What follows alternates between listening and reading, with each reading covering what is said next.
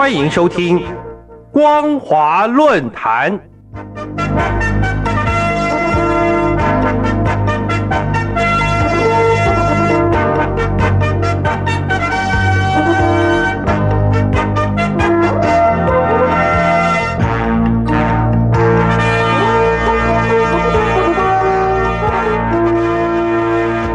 欢迎收听光华论坛，我是张妮。今天要和大家分享的主题为“剪不断、理还乱”的烂尾楼和石料？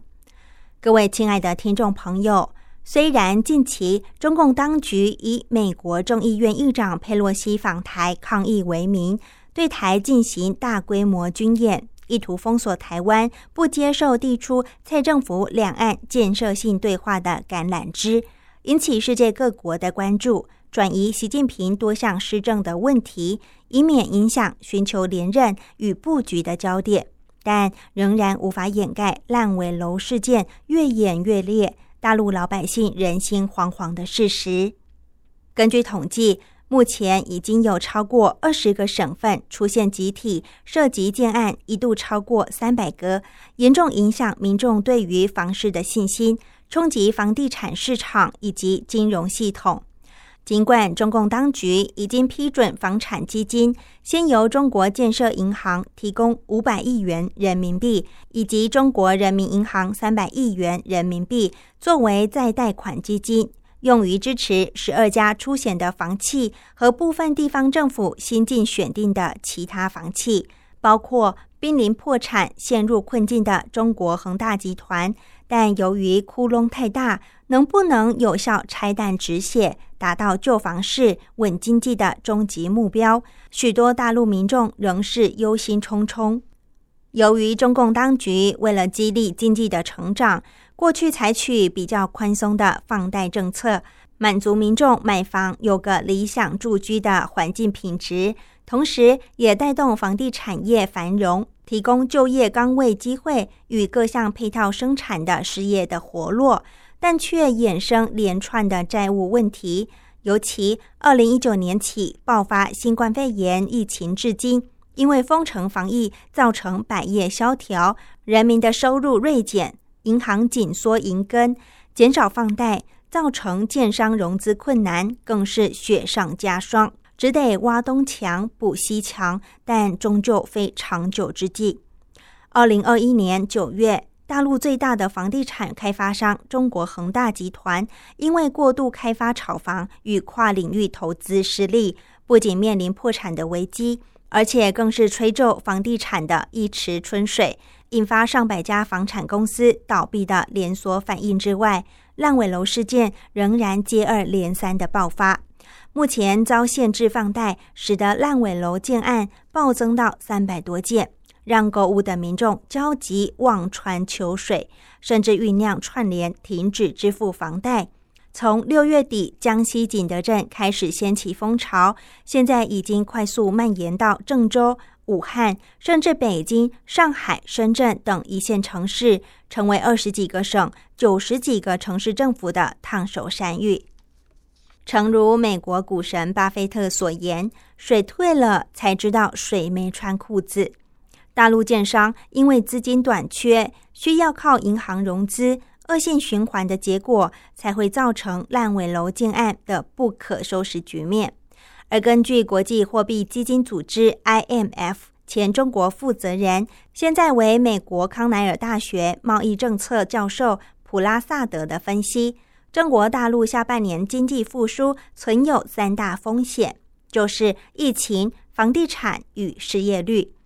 其中，房地产业多起风险事件已经打击了民众购物的信心，不利于市场的良性发展。而青年的失业率高，也是社会的不稳定因素。如果对于未来预期收入信心不足，也将影响消费需求。换言之，房产能否振兴，也与青年失业率息息相关。这些都是中共当局必须智慧审慎以对的难题。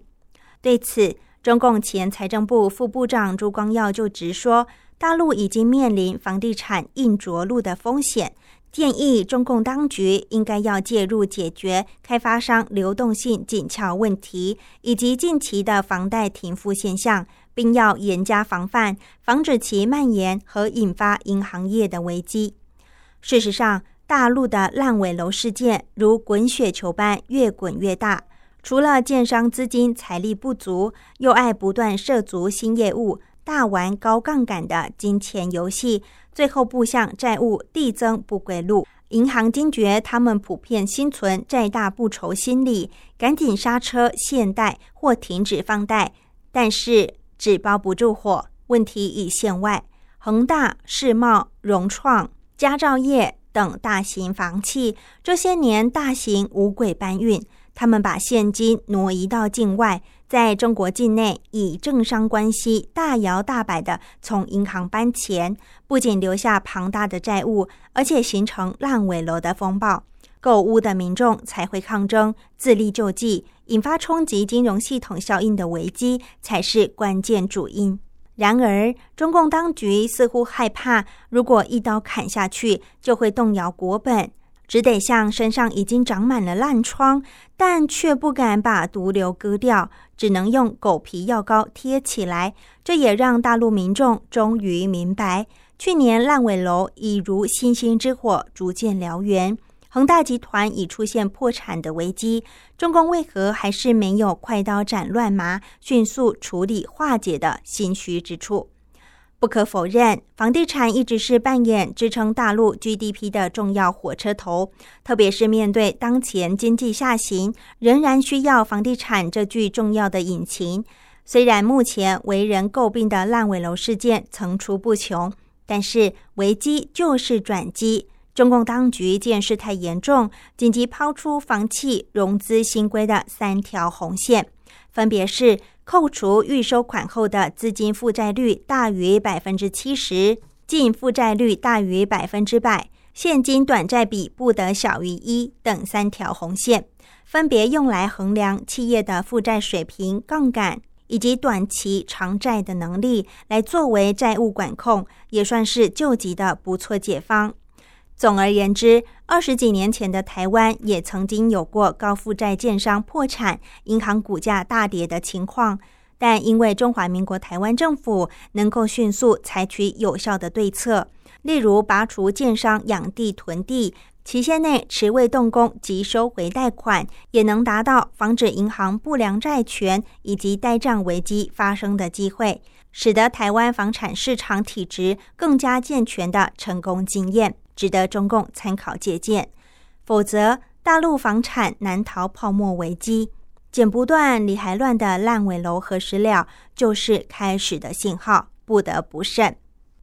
以上为本节的光华论坛分享的主题为“剪不断理还乱的烂尾楼和石料”。感谢您的收听，我是张宁，我们下次再会。